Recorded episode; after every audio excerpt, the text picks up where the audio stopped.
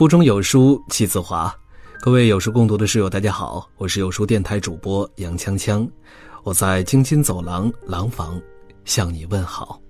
别再透支身体了，晚上少熬夜，白天多早起，养成自律的好习惯。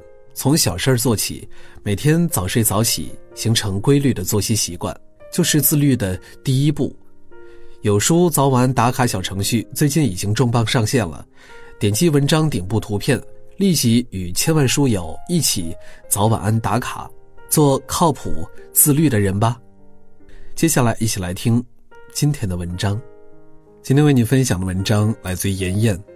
五十六岁司机猝死车内，生前账本曝光，别再透支身体了，真的会废。十二月十一日，南京一网约车司机在客途中突然把车辆停到了路边。乘客发现不对后下车报警，但已经为时太晚。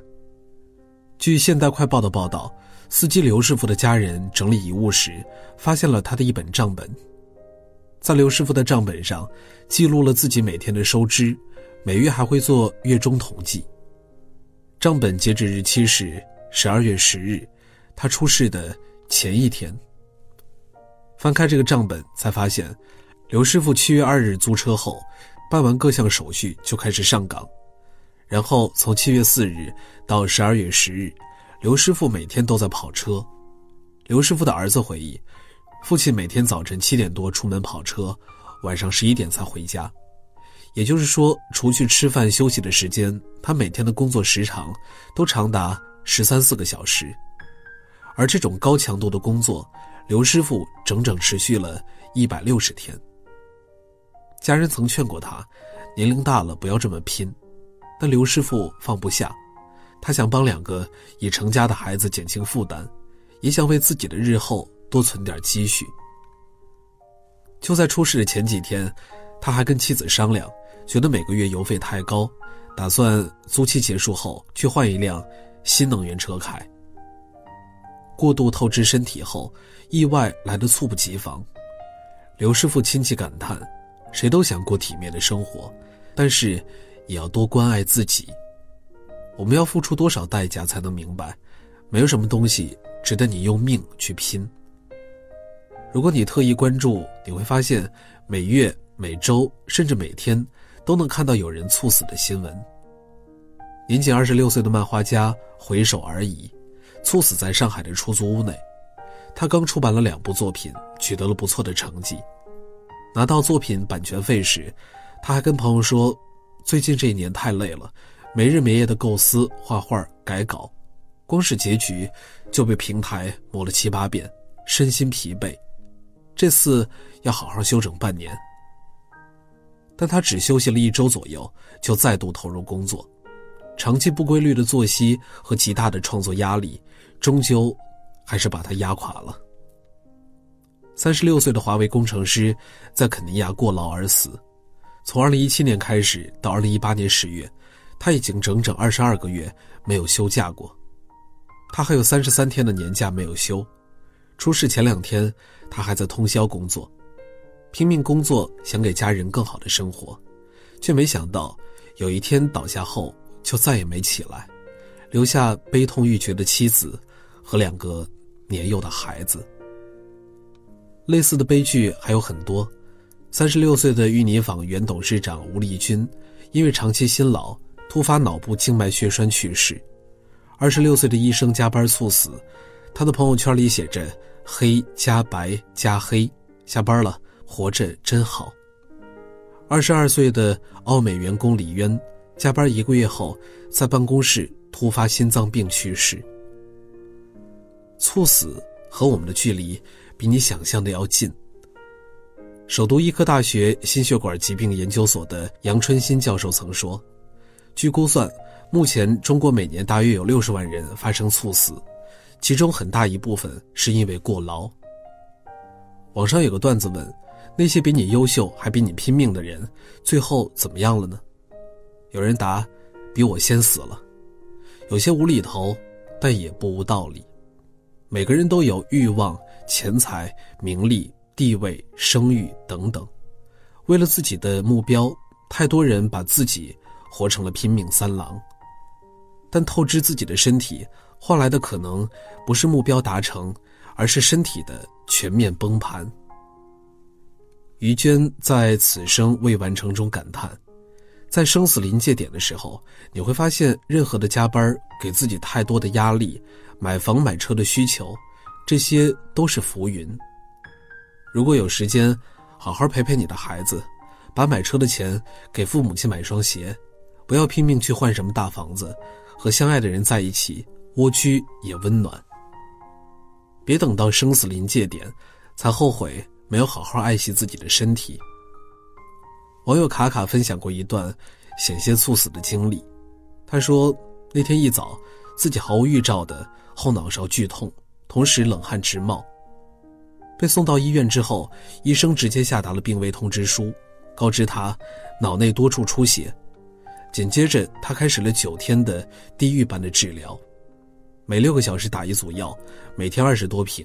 因为颅压高，几乎吃什么吐什么，每天都要止血、吸收水肿、抽脑。是什么导致了他年纪轻轻就要经历生死劫呢？卡卡自己总结说：长期熬夜到一点多才睡，第二天还要早早起来工作，周末更是晚上要到两三点钟才睡。他是幸运的，因为他最终死里逃生。这样一段经历让他后怕，再也不能习惯性熬夜了，再也不能心怀侥幸了。因为当你心存侥幸的时候，许多不幸就已经发生了。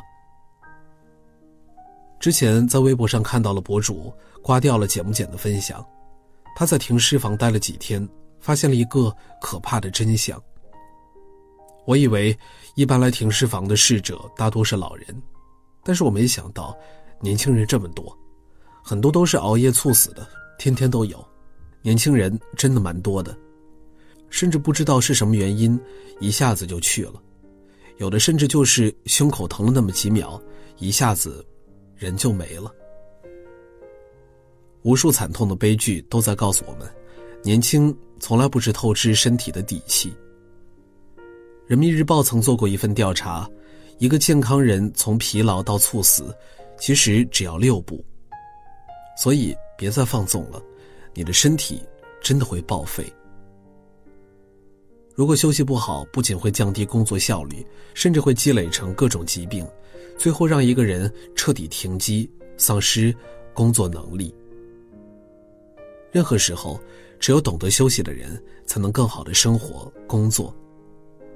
有生物学家做过一个实验，让一组身强力壮的青年搬运工人往货轮上装生铁，连续干了四个小时，工人勉强装了十二点五吨。一天后，让同样的人每干二十六分钟休息四分钟，同样的四个小时，工人最后装了四十七吨，效率提高了二点七倍多。磨刀不误砍柴工的道理大家都知道，却很少人真正领悟并做到。大多数人还在犯着叔本华所说的错。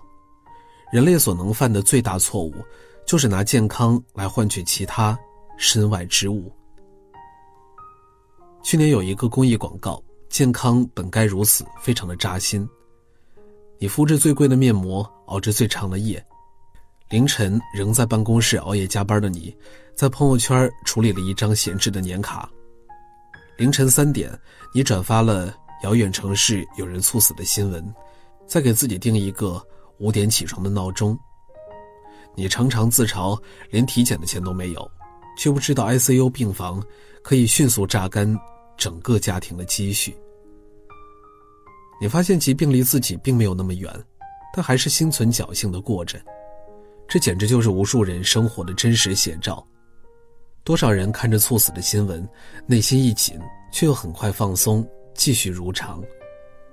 有人习惯性熬夜，没事儿也舍不得放下手机；有人工作很忙，没时间休息，总想着等忙完这阵子再好好休息；有人超负荷劳累，想暂停，却又舍不得这个，放不下那个。我们总觉得生活来日方长，后面还有很多日子可以慢慢休息，却忘了透支健康的代价，可能是再也没有来日。冯唐曾说：“实在放不下的时候，去趟重症病房或者墓地，你容易明白，你已经得到太多，再要就是贪婪。人生走到最后，没有什么比健康更重要。也许你在期待成功，但我更想祝你健康。好了，今天的文章就为大家分享完了。在这个碎片化的时代，你有多久没有读完一本书了呢？长按扫描文末二维码，在有书公众号菜单免费领取五十二本好书，每天有主播读给你听。我是杨锵锵，我在京津走廊廊坊为你送去问候。喜欢这篇文章，走之前记得在文章末尾给我们的文章点一个再看。我们明天的同一时间不见不散。